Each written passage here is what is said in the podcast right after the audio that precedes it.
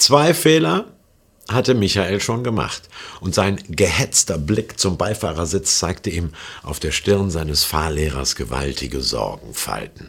Naja, noch fünf Minuten, dann war alles geschafft. Den Prüfer konnte er nicht sehen, der saß auf der Rückbank im toten Winkel des Innenspiegels. Also, Schulterblick, Blinker setzen, vorsichtig links einordnen, runter in den zweiten Gang, Gegenverkehr durchlassen und rein in die Seitenstraße. Michael gab Gas und schoss zügig über jenen Zebrastreifen, den die Oma mit den zwei Einkaufstüten gerade betreten hatte. Eine fiel ihr dabei vor Schreck aus der Hand. Danke, das genügt. Jetzt hörte Michael den Prüfer. Fahren Sie mal da vorne rechts ran. Durchgefallen. In der praktischen Fahrprüfung durchgefallen. Jetzt, jetzt war ja alles umsonst, jammert Michael. Nee, sagt der Fahrlehrer, umsonst war es nicht, aber vergeblich. Kleopas und sein Freund haben gesehen, wie Jesus gekreuzigt wurde, und keine himmlischen Engelsheerscharen sind zu seiner Rettung herabgestiegen. Der Mann, dem sie drei Jahre ihres Lebens gewidmet haben, der wundertätige, kluge, faszinierende, redegewandte Lehrer Jesus war stinknormal wie alle politisch Verdächtigen von den Römern zu Tode gefoltert worden. Ich könnte mich ohrfeigen. Wie blöd muss man sein? Kleopas und sein Freund, ihr Glaube, dass Jesus möglicherweise tatsächlich der Messias, der Gesandte Gottes gewesen sein könnte, ihre Liebe zu seinen Worten, ihre Hoffnung auf eine bessere Welt sind krachend zusammengebrochen. Zwei Jünger voller Zweifel und Selbstanklagen sind es, die da von Jerusalem nach Emmaus hinabtrotten. Es ist nämlich ein Abstieg, es ist ein Rückzug aus dem öffentlichen Engagement ins private traute Heim. Ich engagiere mich für gar nichts mehr, Sixpack und Tatort, das genügt mir. Aus einem vitalen, lebendigen Christsein in eine karteileichen Kirchenmitgliedschaft. Wenn aus Wut im Bauch Zynismus auf der Zunge wird, dann hört man manches Mal, wie wir Emmaus Jüngerinnen und Jünger von heute im 21. Jahrhundert Bilanz ziehen oder sagen wir mal unserem Glauben einen äh, TÜV-Check unterziehen. Der Kinderglaube, der naive, schöne, romantische, funktioniert nicht mehr. Der liebe Heiland mit dem Lämmlein auf dem Arm ist irgendwie verschütt gegangen. Unter den Leiden und Schmerzen des Erwachsenwerdens, während der Trennung, während der Scheidung, in einer Insolvenz oder gar nach einer Krebsdiagnose.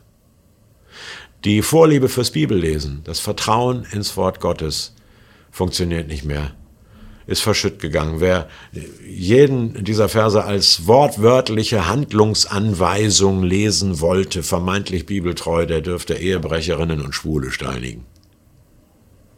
Die Hoffnung, dass eine geistliche Gemeinschaft, dass Gemeinde, dass Kirche die Gesellschaft verändert und verbessert und an dieser Welt was ändert, funktioniert nicht mehr, ist irgendwie verschütt gegangen. Meine Güte, da menschelt's auch und es knackt, gerade bei den Säulen der Gemeinde im Gebälk. Lukas 24, Vers 15 Noch während sie redeten, näherte sich ihnen Jesus und ging mit ihnen. Wie bitte? Der Auferstandene nähert sich den Enttäuschten? Der Lebendige mischt sich unter die Resignierten? Das finde ich erstaunlich. Er geht sogar Abwege, Umwege, Rückzüge mit. Ja, und Kleopas sprudelt natürlich sofort los, als er sagt, was sind das für Reden, die ihr da miteinander führt. Jesus stellt sich doof und kriegt dadurch die beiden Enttäuschten, die Resignierten dazu, ihren Zweifel im Glauben, ihre zerbröselte Liebe und ihre zerbrochene Hoffnung auszusprechen. Ja, wir sind ein, wir sind ein kleines Land, was soll aus uns werden, wenn die Römer nicht verschwinden, sagt Kleopas im Jahre 33 des ersten Jahrhunderts.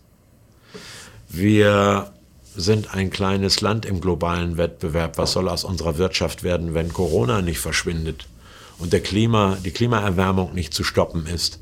Fragen wir Emma aus Jünger im 21. Jahrhundert.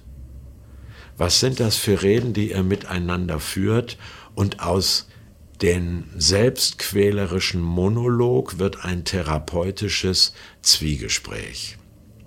Faszinierend zu lesen im Lukas-Evangelium Kapitel 24. Und ich frage mich natürlich, wieso haben die diesen Mitwanderer nicht erkannt? Wieso haben die das nicht gemerkt? Jesus hat ihnen doch schon vor seinem Tod im Matthäusevangelium Kapitel 25 kann man das nachlesen in einem Gleichnis gesagt, dass man möglicherweise ihn in den Bedürftigen erkennt. Ich war hungrig, nach Frieden und Gerechtigkeit zum Beispiel, und ihr gabt mir zu essen. Ich war krank vor Verlustschmerz um die Heimat oder die erschossene Familie in Kriegsgebieten.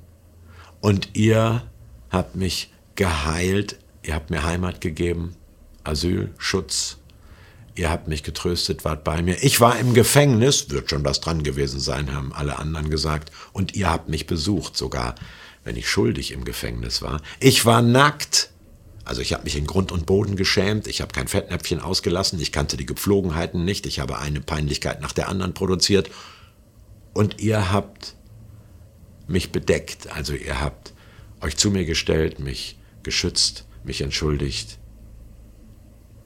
Sie hätten ihn eigentlich erkennen können, aber so menschlich, so nah haben sie sich natürlich Gott in menschlicher Gestalt nicht vorgestellt. Und dann führen sie alles an, was sie in der Bibel nicht verstehen. Und dann heißt es, Lukas Evangelium Kapitel 24, Vers 27, er öffnete ihnen die Schrift. Dieser Satz gehört in Marmor gemeißelt an die Wand jedes Gemeindehauses, finde ich, weil es das Prinzip ist, wie Christen die Bibel lesen. Er öffnete ihnen die Schrift. Denn ohne den Auferstandenen stocherten sie nur relativ ratlos in allerlei Bibelversen herum und das tun manche Hauskreise und Gemeinden und christlichen Gruppierungen heute noch. Es macht irgendwie keinen Sinn. Wenn aber er, Christus, uns die Schrift öffnet, dann darf also kein Geh- und kein Verbot, weder des Alten noch des Neuen Testaments mehr an Jesus vorbei angewendet und ausgelegt werden, so als hätte es ihn, sein Leben und seine Lehre nicht gegeben. Martin Luther hat gesagt, Christus ist der Schlüssel zur Bibel. Christen lesen die Bibel von hinten her. Deswegen können Christen eigentlich keine Fundamentalisten sein, weil sie immer fragen, was sagt der auferstandene Christus, sein Leben und seine Lehre zu diesem Vers oder dieser Geschichte oder dieser Anweisung.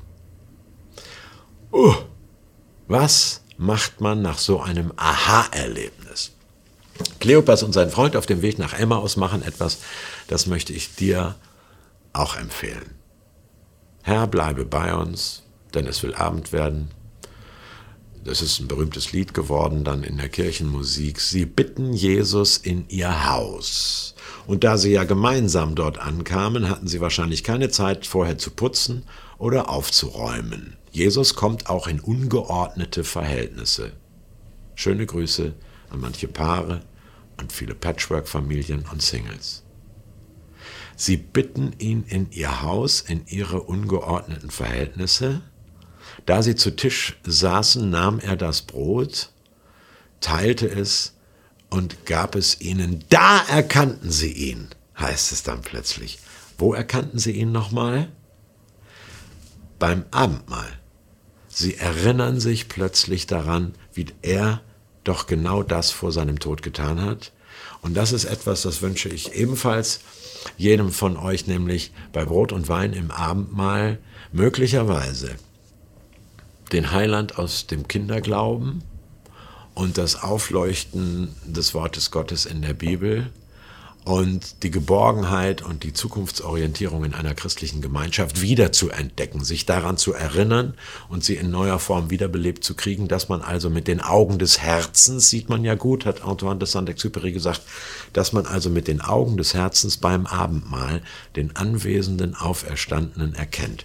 Und dann schlägt der Kleopas mit der flachen Hand auf den Tisch und sagt, brannte nicht unser Herz? Nee, äh, es war ein Haufen Wut im Bauch, keine Mut im Herzen. Jetzt aber haben sie Mut im Herzen und dann heißt es, liefen sie nach Jerusalem zurück, um den anderen zu sagen, der Herr ist auferstanden. Das ist ungewöhnlich, würde Inspektor Colombo, der in dem speckigen Regenmantel da murmeln in alten Krimis, denn vorhin bei Tageslicht und bergab waren sie stinksauer, jetzt bei Dunkelheit und bergauf sind sie hellauf begeistert. Amen.